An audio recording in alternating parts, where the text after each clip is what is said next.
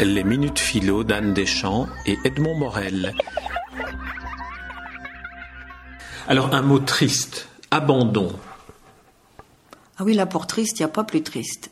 L'abandon, c'est, il n'y a pas que les chiens qui le diront, c'est très moche d'être abandonné, mais je pense que dans la vie de chaque individu, il y a à un moment donné eu un abandon. Aussi petit soit-il, ne serait-ce qu'à la naissance, quand on quitte le placenta et toutes les, tout ce qui avait de chaud à l'intérieur de, de la mère qui vous porte dans sa chair, il y a une forme d'abandon. D'ailleurs, on connaît le cri du nouveau-né.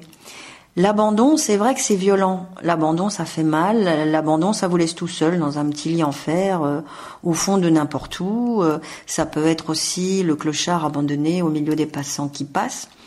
L'abandon, c'est vrai qu'on a beaucoup de mal à essayer de trouver un côté positif à ce mot-là. Et pourtant, et pourtant, des plus grands abandons euh, ont pu naître les plus belles créations et les plus belles résiliences. J'aime beaucoup le mot résilience. La résilience, c'est quand de son grand malheur, on a réussi à créer quelque chose qui vous aide à vivre et qui vous fait vivre.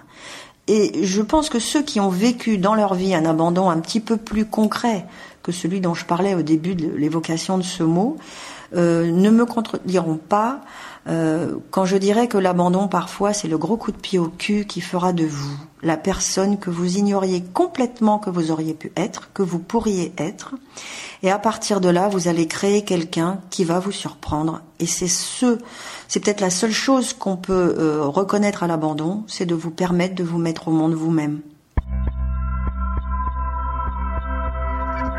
Les minutes philo d'Anne Deschamps et Edmond Morel.